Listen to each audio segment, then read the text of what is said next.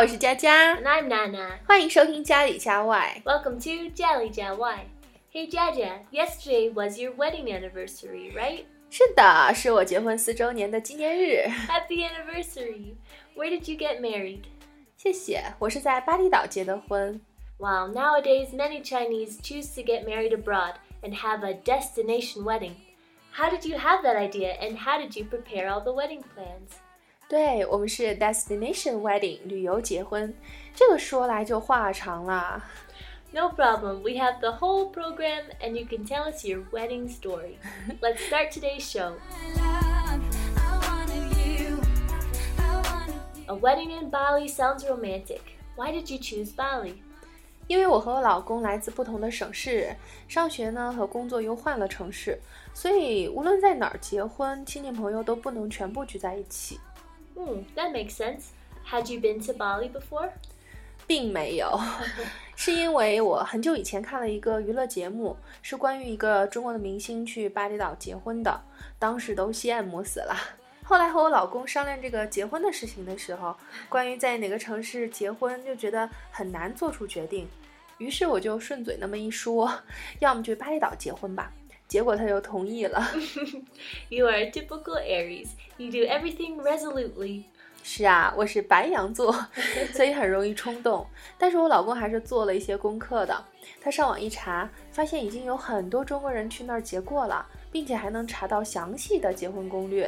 嗯、mm.，Did your parents support your decision to have a destination wedding?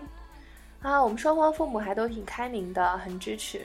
于是呢，我们就决定办一个小型的婚礼，带着双方的父母六个人一起去巴厘岛结婚加度蜜月。嗯、mm,，Sounds like you both have great parents. But Bali is so far away. How did you choose a place to get married?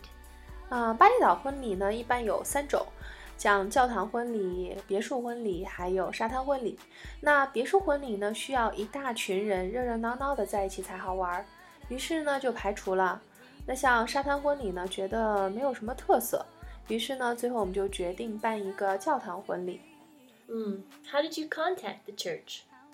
我先是在网上把所有的巴厘岛的教堂都查了一下，后来综合着景色啊、特色呀、服务等一切因素，最后就选择了性价比最高的 Blue Point 蓝点教堂。那巴厘岛结婚之所以方便呢，就是教堂可以直接在网上查到，并且自行预定，Hmm. That's very convenient. Was it easy to book? 很容易订。但是呢，教堂实在是太火了，虽然每天可以举办三场婚礼，早上呢比较凉快，晚上呢可以看夕阳，但是六月一整个月只有一天是空着的，还是中午。 Oh, wow. Ah, I can see why. In Western history, June is a special month to get married. 啊、六月有什么特别的吗 Do you know Roman mythology? ？Roman mythology 罗马神话，这个我不太熟哎，不过我知道希腊神话。 Hmm. Well, in Greek mythology, the highest god is Zeus and his wife is Hera. In Roman mythology, the two gods are named Jupiter and Juno. 哦，Jupiter 和 Juno 就相当于希腊神话当中的宙斯和赫拉。 Jupiter is the highest god in the sky. His name is also one of the seven planets. 哦，Jupiter 也是木星的意思吗？ Yeah. 以前觉得这个词不太好记，你这么一说就觉得简单多了。 He's a big player. More than half of the gods in heaven are his children, but they have many different mothers. Oh. his wife Juno always fights with the other women that have been with her husband, so she is regarded as the protector of marriage. Later, her name became June.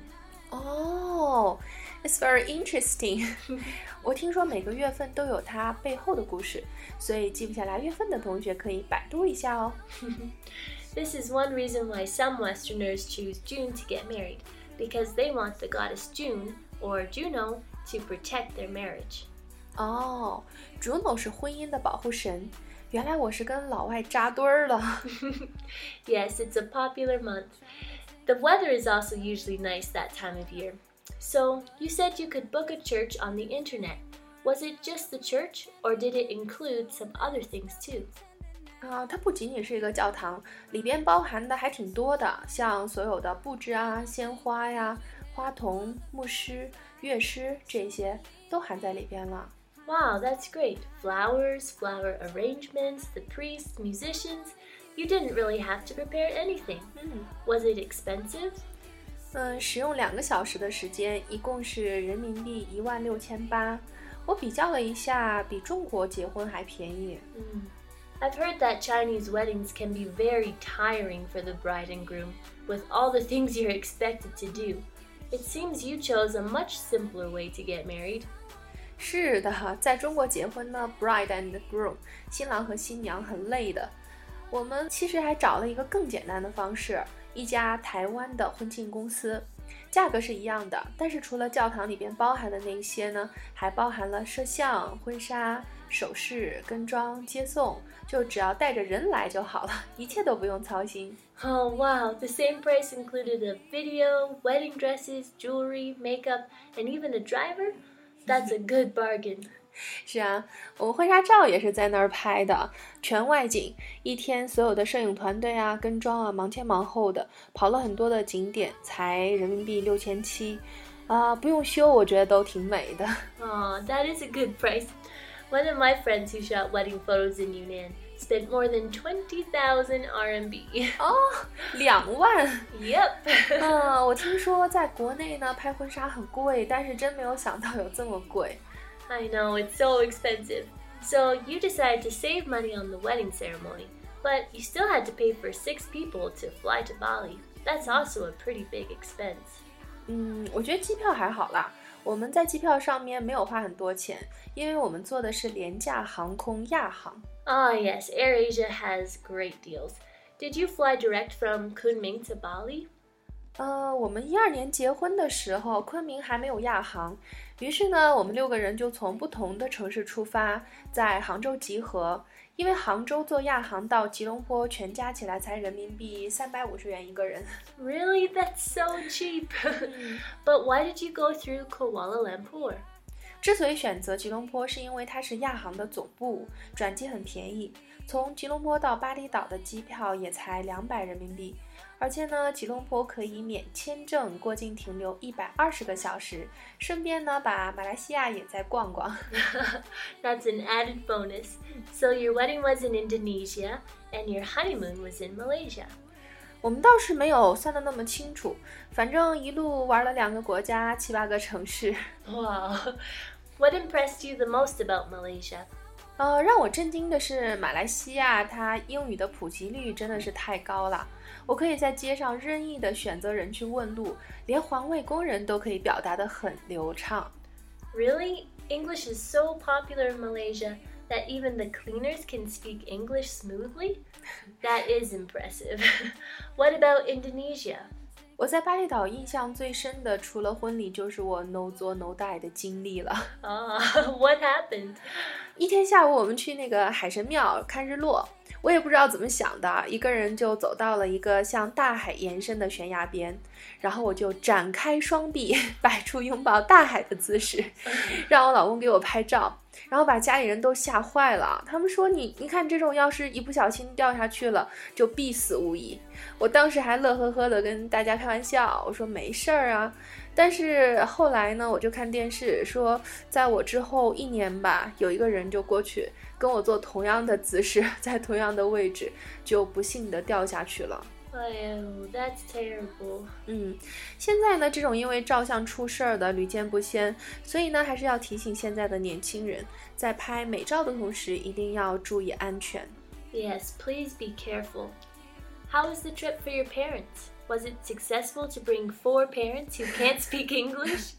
我刚开始的时候还挺担心的，因为我们一到的时候呢，就把他们放到酒店去忙婚礼的事儿了，然后忙到晚上，突然想起来，我还没有把饭店找好，然后他们不懂英语该怎么吃饭。